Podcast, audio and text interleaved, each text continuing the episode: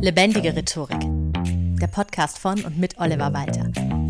Jeden Montagmorgen eine neue Folge mit Tipps, Tools und Talk zum Thema Rhetorik und Kommunikation. Hallo und herzlich willkommen zu einer neuen Folge Lebendige Rhetorik. Heute gibt's eine Folge über die schlechtesten Rhetoriktipps aller Zeiten, von denen du sicher schon einige gehört hast und die du hoffentlich nicht befolgt hast. Denn gerade davor möchte ich heute warnen. Es ist ja nicht so, wenn ich als Rhetoriktrainer irgendwo ein Seminar, ein Training gebe oder auch ein Coaching habe, dass ich einfach leere Gefäße mit Inhalt befülle. Nein, es ist ja sehr häufig so, dass Menschen über Rhetorik bestimmte Vorannahmen haben, die unter anderem auf daraus resultieren, dass ihnen irgendwelche Ratschläge erteilt worden sind. Gut gemeinte Ratschläge. Aber es gibt ja diesen schönen Satz, auch Ratschläge sind Schläge. Ja, und da ist definitiv was dran. Deswegen habe ich in den sozialen Medien mal meine Follower gefragt, was habt ihr schon an so richtig schlechten Rhetoriktipps bekommen? Und es waren sehr interessante Antworten dabei, also unter anderem auf Instagram. Du kannst mir auch dort gerne folgen unter oliverwalter.redet. Und diese Antworten, die ich da bekommen habe an Ratschlägen, die möchte ich jetzt ein bisschen vorstellen, was daran so fatal ist jeweils. Ich habe da eine kleine Top 10 für dich heute. Diese 10 Punkte gehen wir durch, diese 10 Ratschläge und danach weißt du schon mal, was du auf keinen Fall tun solltest. Bevor wir das aber machen, ein sehr guter Ratschlag, nämlich werde gern Premium-Mitglied des Podcasts auf Steady. Ich verlinke das wieder in den Kommentaren. Damit kannst du mich regelmäßig, monatlich oder jährlich unterstützen, damit ich noch mehr Zeit und Motivation habe, an diesem Podcast zu arbeiten. Ansonsten freue ich mich eben immer, wenn du mich weiterempfiehlst für Trainings, Coachings oder auch Impulsvorträge oder auch einfach den Podcast weiterempfiehlst an andere Menschen. Ich habe jetzt zum Beispiel erst durch Zufall mitbekommen, dass ich jetzt bald einen Workshop an einer Schule machen darf und diese Schule sich letztes Jahr, wo es noch keinen Workshop gab, mit meinem Podcast sozusagen auf die Abschlussprüfungen vorbereitet hat, finde ich super, wenn sowas auch umgesetzt wird. Also von daher gerne die Möglichkeiten des Podcasts als Weiterbildungsinstrument gerne auch weiterempfehlen. Darüber freue ich mich sehr. Denn hier im Podcast bekommst du, würde ich jetzt mal so selbstbewusst sagen, Ratschläge, die es sich lohnt umzusetzen. Jetzt aber gehen wir auf die Ratschläge, bei denen es sich definitiv nicht lohnt. Punkt eins der mir präsentiert wurde. Und das war tatsächlich einer der letzten Ratschläge, der auf Instagram gepostet wurde. Und ich habe schon drauf gewartet, dass das endlich kommt. Denn es ist so der Klassiker beim Thema Lampenfieber, den vermutlich jeder und jeder schon mal gehört hat. Wenn du nervös bist, stell dir die Leute einfach nackt vor. Und die entscheidende Frage dabei ist, warum? Warum um alles in der Welt soll das denn bitte hilfreich sein. Also, du bist eh schon nervös. Das heißt, dein Geist, deine Konzentration, dein Verstand sind eh schon mit Nervössein abgelenkt von dem, was eigentlich zu tun ist. Und jetzt ist der Ratschlag, hey, lenk dich doch noch mehr ab, indem du dir dein Publikum nackt vorstellst. Erstens mal, kommt das sehr aufs Publikum drauf an, ob das wirklich Spaß macht und ob es auch wirklich dich weiterbringt oder dich nicht noch mehr nervös macht oder dich in andere Zustände bringt, die nicht gut sind. Vor allem, was soll das gegen Nervosität helfen? Ging es dir auch schon immer so, dass du nackte Menschen gesehen hast und dir gedacht hast, ha, endlich kein Grund nervös zu sein? Nein, es ist also wirklich totaler Blödsinn. Mach das bitte nicht. Ein Freund von mir hat mal so schön immer gesagt, er hat diesen Tipp bekommen und er hat ihn nicht umgesetzt, ist aber auch besser so, denn er ist Grundschullehrer. Ja, da wäre es definitiv fatal. Es ist aber immer fatal und wirklich einer der schlechtesten Ratschläge. Ich frage mich, was sich der Typ, der sich das ausgedacht hat, dabei wirklich gedacht hat, diesen Ratschlag in die Welt zu setzen. Und ja, ich bin mir sehr sicher, dass es ein Typ war. Und keine Frau. Aber Egal, das sind jetzt wieder meine Klischees. Auf jeden Fall stell dir die Leute bitte nicht nackt vor. Es bringt erstens rein gar nichts, sondern kann im Gegenteil sogar noch zu mehr falscher kognitiver Leistung führen, die nichts mit deinem Vortrag oder deinem Redethema zu tun hat. Zweitens. Der Ratschlag, es reicht nicht, wenn du einfach zu den Menschen sprichst. Du musst visualisieren. Hol aus der PowerPoint-Präsentation alles raus. Nutze für jede Kleinigkeit das Flipchart. Schreib da ganze Kunstwerke hin und Mindmaps und was weiß ich und das Whiteboard. Da müssen auf jeden Fall so bunte Moderationszettel dran gepinnt werden ohne Ende und überhaupt visualisiere das Ding einfach, dass es Hollywood-effektreif ist. Das ist jetzt so einer dieser Tipps und da werden noch einige in dieser Reihe kommen, es ist ja nicht vollkommen falsch. Ja, visualisieren ist wichtig, weil der Mensch ist ein Augentier. Ja, wir nehmen sehr viel visuell wahr und das wirkt nochmal unterstützend zum gesprochenen Wort. Aber, und das ist auch was, was ich den Menschen immer wieder in meinen Seminaren und Coaching sage, Menschen lassen sich überzeugen von Menschen. Das heißt, du und das, was du sagst, steht im Mittelpunkt.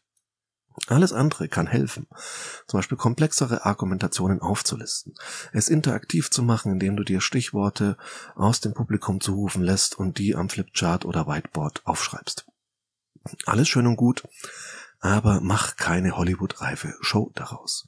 Am stärksten wirkt immer noch das gesprochene Wort, das du nonverbal überzeugend rüberbringst und mit voller Leidenschaft für deine Sache einstehst alles andere kann unterstützen, aber mach kein Effektfeuerwerk draus. Dieses die Menge macht das Gift, trifft da definitiv zu und es gibt Leute, die übertreiben's, nicht nur mit PowerPoint, sondern halt auch mit Flipchart und Whiteboard und am besten noch alles drei ganz bunt durcheinander gemischt.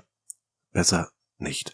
Besser konzentriere dich auf eines davon und zieh das konsequent, aber dezent durch. Drittens, was auch helfen soll, um möglichst gut in einen Vortrag reinzukommen und sich selbst Sicherheit zu verschaffen, lerne deine Rede auswendig. Geh sie immer wieder durch, tagelang, jeden Tag, bis sie auswendig sitzt. Klingt erstmal total sinnvoll, und ein paar Mal die Rede durchzugehen, kann auch durchaus sinnvoll sein. Einfach damit du merkst, oh, hier holpert's noch ein bisschen, ah, das klingt, wenn ich's ausspreche, doch gar nicht so gut, wie sich's geschrieben gelesen hat. Dafür ist es gut. Aber du bist nicht mehr in der vierten Klasse, wo du ein Gedicht auswendig aufsagen musst. Das heißt, die Gefahr ist sehr schnell, wenn du deine Rede komplett auswendig lernst, dass es auch so klingt. Es gibt Menschen, die sind schauspielerisch sehr begabt. Es gibt tatsächlich KabarettistInnen, die ihr komplettes Bühnenprogramm auswendig lernen, wie so beim Theater. Und das dann wirklich, selbst das, was so spontan dahingesagt klingt, ist ganz genau einstudiert. Wenn man das schauspielerisch kann, ist es ein Weg. Ansonsten aber, lern deine Rede nicht auswendig. Vielleicht die ersten zwei, drei Sätze, um gut reinzukommen. Und danach solltest du mit Stichpunkten allein die du dir zurechtlegst, ob nur im Kopf, auf Moderationskarten oder auf einer PowerPoint, solltest du mit denen völlig durchkommen und alles andere solltest du frei aus dem, was du über das Thema weißt, in dem Moment sozusagen entwickeln. Natürlich, wenn du es drei, vier Mal durchgegangen bist, weißt du, in welche Richtung du willst, aber die Spontanität, dass du diese Worte jetzt genau so formulierst, das hat gerade Wirkung. Das macht es authentisch. Und das erzeugt eine höhere Wirkung, als wenn du einen auswendig gelernten Text wie in der vierten Klasse vorträgst. Viertens. Überleg dir ganz bestimmte Gesten und Mimiken und studier die ein. Dass du im richtigen Augenblick die Faust ballst oder die Hand wie ein Dichter nach oben hältst oder im richtigen Augenblick die Augenbraue hochziehst. Man kann sowas alles einsetzen, aber das sollte trotzdem eben wenn der Text nicht auswendig gelernt ist, sondern frei entsteht, auch frei spontan passieren. Einstudierte Gesten wirken eben meistens auch als genau das, als einstudiert. Und genau das nimmt unglaublich viel von der Wirkung. Überhaupt übertreiben es manche Menschen, wenn sie aus Rhetorikseminaren, aus nicht ganz so guten Rhetorikseminaren kommen, total mit ihrer Gestik. Sie haben nicht dann gelernt und in sich reingenommen, ich muss viel gestikulieren. Und dann hat das schon so was von Ansätzen von Pantomime, und das ist einfach too much. Gesten können eine starke Wirkung entfalten und du kannst dir auch überlegen, welche Geste du wann machen möchtest, so in etwa, aber alles andere muss wirklich spontan passieren und auch zu dir einfach passen. Fünftens. Bau auf jeden Fall ein paar Witze ein. Denn wenn die Leute lachen, dann nehmen sie Sachen viel besser auf. Das ist auch wieder so ein Tipp, der ist vollkommen richtig. Ja, ich mache das zum Beispiel gerne. Ich bin ja jetzt auch nebenberuflich Comedian, Kabarettist und Poetry Slammer mit lustigen Texten. Das heißt, Humor ist schon so ein bisschen mein Ding und von daher funktioniert das bei mir.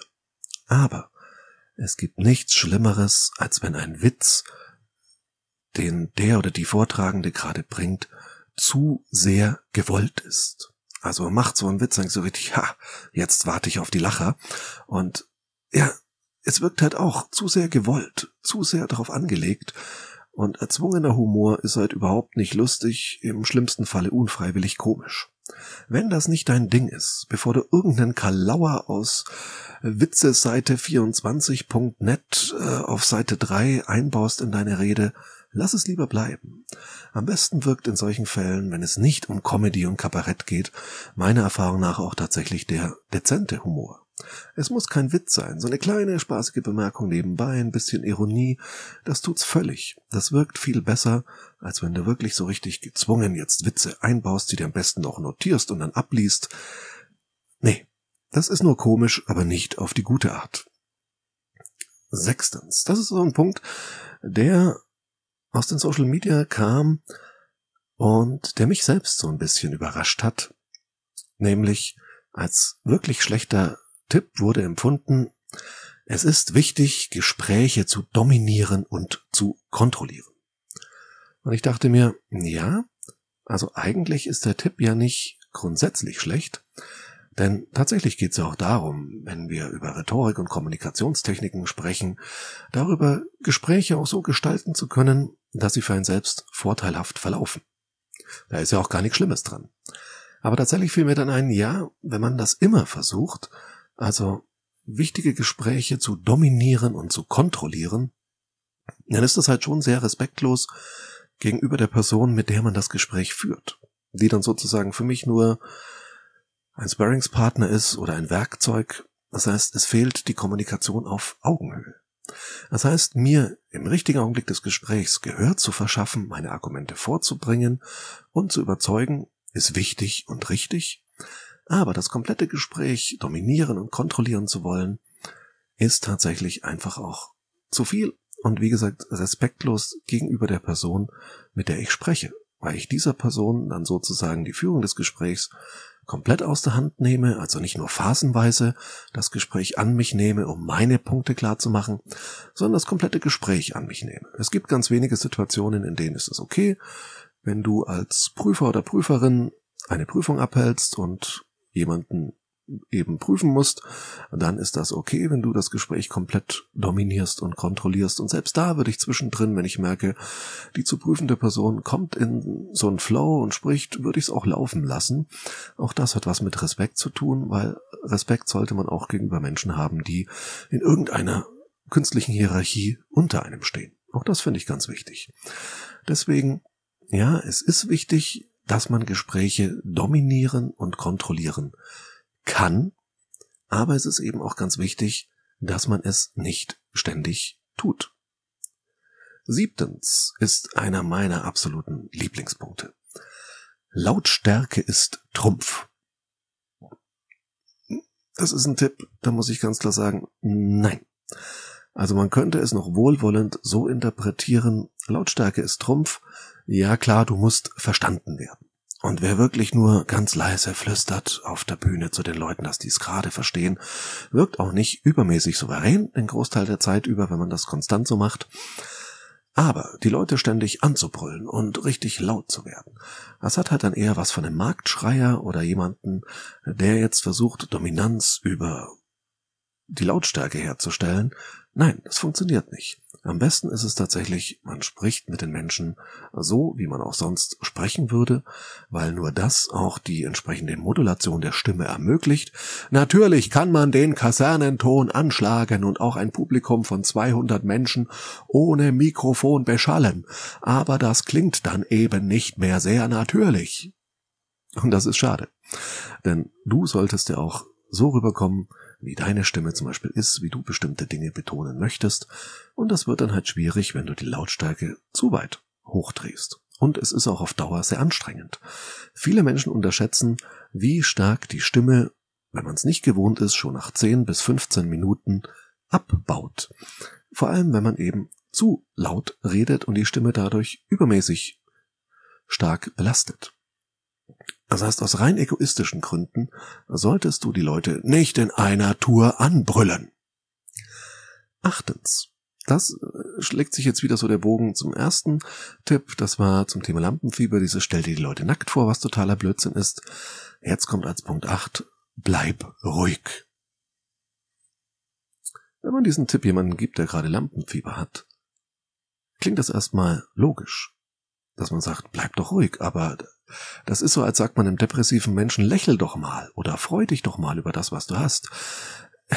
Es ist absolut nicht hilfreich. Wenn jemand Lampenfieber hat, dann kann diese Person gerade nicht ruhig bleiben. Wie du in der Folge über Lampenfieber, eine der ersten Folgen des Podcasts, nachhören kannst, ist es ja so, dass Lampenfieber ein gutes Stück weit eine körperliche Reaktion ist. Das heißt, Adrenalin schießt ein und sorgt dafür, dass wir sehr energiegeladen sind. Und diese Energie muss irgendwie weg. Das heißt, ruhig bleiben ist eigentlich genau das Falsche. Stattdessen musst du dich kurz vor deinem Auftritt bevor du dich vor Menschen hinstellst und mit ihnen sprichst, dich noch mal ein bisschen bewegen. Ich kenne Leute, sehr erfahrene Bühnenmenschen, die dann noch mal Treppen steigen gehen, auf und ab hüpfen, irgendwelche Übungen machen, die schon sehr nach einem richtigen HIIT-Training aussehen. Also, ruhig bleiben, wenn du eigentlich nicht ruhig bist, ist ein wirklich schlechter Tipp, weil es ziemlich sicher nicht funktionieren wird, sondern eher die Nervosität in dir noch anstaut. Wenn du versuchst ruhig zu bleiben, wird sie sich irgendwo ein Ventil suchen. Ein Fuß wippt oder die Hände zittern, während der Rest des Körpers ganz ruhig ist. Es funktioniert einfach nicht. Und wenn wir das mal weiterdenken, bleib ruhig, so aufs Thema beruhigen. Wenn jemand wütend ist oder gerade aufgebracht, hast du jemals erlebt, dass der Satz beruhig dich doch mal irgendwas gebracht hat? Nee. Und bleib ruhig ist genauso schlecht und ineffizient. So. Neuntens, vorletzter. Sei einfach du selbst. Sorry, da muss ich schon lachen dabei, weil natürlich stimmt es. Wenn du authentisch bist auf der Bühne, was immer das heißt, authentisch zu sein, man muss deswegen nicht, also wir alle haben, glaube ich, verschiedene authentische Ichs je nach Kontext. Dein Business-Ich ist wieder ein ganz anderes als dein Ich als Elternteil oder dein Ich im Privaten mit Kumpels oder Freundinnen. Das heißt, was heißt es überhaupt, du selbst zu sein? Den Malle-Jürgen braucht jetzt niemand bei der Business-Präsentation, das ist klar. Den Vorstandsvorsitzenden eines großen Konzerns braucht aber jetzt auch dein Sohn oder deine Tochter vermutlich nicht auf dem Spielplatz. Das heißt, sei einfach du selbst, da muss man sich dann schon fragen, ja, äh, welches Selbst von mir denn jetzt? Und ganz besonders schwierig ist dabei natürlich das einfach. Sei einfach du selbst, so als wär's ganz einfach, man selbst zu sein Geh mal auf eine Bühne vor 300, 400 Leute und sei einfach mal du selbst. Das muss man tatsächlich erst lernen und üben. Es ist so, dass es natürlich am besten rüberkommt. Das ist auch so einer dieser Tipps, die in dieselbe Richtung gehen wie sei einfach du selbst. Stell dir vor, du unterhältst dich einfach mit ein paar guten Freunden. Und genau so solltest du zu fremden Menschen sprechen. Der Tipp ist nicht falsch. Aber geh mal auf eine Bühne vor 2000 Leute in einer großen Kongresshalle und red mit denen, als wenn's deine drei, vier besten Kumpels. Das funktioniert ohne entsprechende Erfahrung und Übung einfach nicht. Wenn man das mal drauf hat, ist es richtig, richtig gut, aber gerade zum Einstieg funktioniert es nicht. Du brauchst erst Erfahrung, Bühnenerfahrung, Auftrittserfahrung, Redeerfahrung, egal in welchem Umfang, und erst wenn du diese Sicherheit hast, eine Art technische Sicherheit, dann kannst du immer mehr du selbst sein, weil du deine Komfortzone immer mehr erweiterst. Aber als komplett ungeübter Mensch auf eine Bühne zu gehen oder sich vor viele Leute in welcher Form auch immer hinzustellen, wie viele Leute viele Leute sind, ist da natürlich auch immer sehr subjektiv. Und dann einfach du selbst zu sein, das ist unglaublich schwierig und garantiert eben nicht einfach. Und zehntens ist tatsächlich einer meiner persönlichen Favoriten an Sätzen, die ich absolut hasse. Es gibt keine dummen Fragen. Oh, wir alle wissen, es gibt verdammt dumme Fragen da draußen. Also der Satz ist natürlich an sich auch wieder gut gemeint, er soll die Leute motivieren, stellt doch Fragen, egal wie die Frage lautet, gar nicht schlimm, aber wir wissen alle, er stimmt halt einfach nicht. Es gibt durchaus sehr, sehr dumme Fragen, auf die es dann auch schwierig ist, als zum Beispiel vortragende Person, wenn die Frage dann aus dem Plenum zurückkommt, vernünftig zu antworten. Da ist es manchmal besser eben, sich nicht zu denken, ach, es gibt keine dummen Fragen, nur dumme Antworten, es liegt jetzt an mir, eine tolle Antwort drauf zu geben. Nein, manches, was du gefragt wirst, ist auch einfach Blödsinn. Nimm zum Beispiel Interviews mit Fußballern. Das nehme ich immer ganz gern her. Da verlierst du 0 zu 4 und du selbst hast noch ein Eigentor verschuldet und dann fragt dich der Reporter direkt nach dem Spiel, ja, heute verloren, Eigentor verschuldet, wie fühlen Sie sich? Was ist das für eine dumme Frage? Das ist tatsächlich eine sehr dumme Frage. Anderes Beispiel rein logischer Natur. Schläfst du schon? Was ist das für eine dumme Frage? Auf die kann man ja schlecht mit Ja, tu ich antworten. Ah, okay, aber äh, du wirst selbst genug Beispiele finden für wirklich dumme Fragen. Dann ist es auch okay, wenn du für dich das Ganze als dumme Frage ansiehst. Natürlich kommt es nicht so gut, wenn du der Person, die die Frage gestellt hat, jetzt wirklich sagst, das war aber mal eine richtig dumme Frage. Da ist dann eben ein bisschen Höflichkeit und Diplomatie gefragt wieder. Aber du darfst für dich intern dir durchaus denken, nee, nee, es gibt dumme Fragen und das war definitiv eine davon. Und deswegen beantworte ich die jetzt auch nicht ernst, sondern schaue, dass ich mit einem rhetorischen Trick, mit einer Nebelkerze oder auch mit einer Schlagfertigkeitstechnik aus der Nummer rauskomme. Das ist völlig legitim, denn es gibt dumme Fragen. So, das waren die zehn schlechtesten Tipps zum Thema Rhetorik, die mir bisher genannt wurden. Wenn du noch welche hast, schick sie mir gerne an feedback at rhetorikpodcast.de. Vielleicht ergibt sich irgendwann mal eine zweite Folge dieser Art. Sehr gerne, um dich vor bestimmten Ratschlägen zu warnen. Nochmal zum Einprägen im Schnelldurchlauf. Erstens, stell dir die Leute nackt vor. Nein. Zweitens, du musst visualisieren. PowerPoint, Swipchart, Whiteboard und so weiter. Übertreib's damit nicht. Drittens, lerne möglichst viel deiner Rede auswendig. Nee. Viertens, überleg dir bestimmte Gesten und Mimiken und studiere diese ein. Bitte nicht. Fünftens, bau auf jeden Fall ein paar Witze ein. Nur wenn das auch zu dir und zum Anlass der Rede passt. Sechstens, es ist wichtig, Gespräche zu dominieren und zu kontrollieren. Das zu können, ja, es immer zu tun, nein. Siebtens, Lautstärke ist Trumpf. Nee, garantiert nicht. Achtens, bleib ruhig. Nein, Bleib nicht ruhig, weil es gar nicht geht, wenn du nervös bist. Neuntens, sei einfach du selbst. Und zehntens, es gibt keine dummen Fragen. Hausaufgabe der Woche.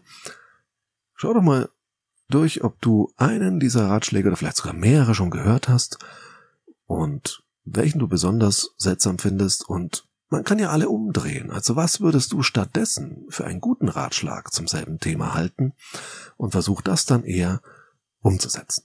Dabei viel Spaß wie immer und von meiner Seite aus vielen Dank fürs Dabeisein. Bis zur nächsten Folge.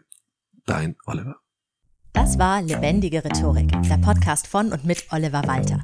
Jeden Montagmorgen eine neue Folge mit Tipps, Tools und Talk zum Thema Rhetorik und Kommunikation. Wenn du Oliver Walter als Experten für lebendige Rhetorik buchen möchtest, schau doch mal auf www.walter-oliver.de.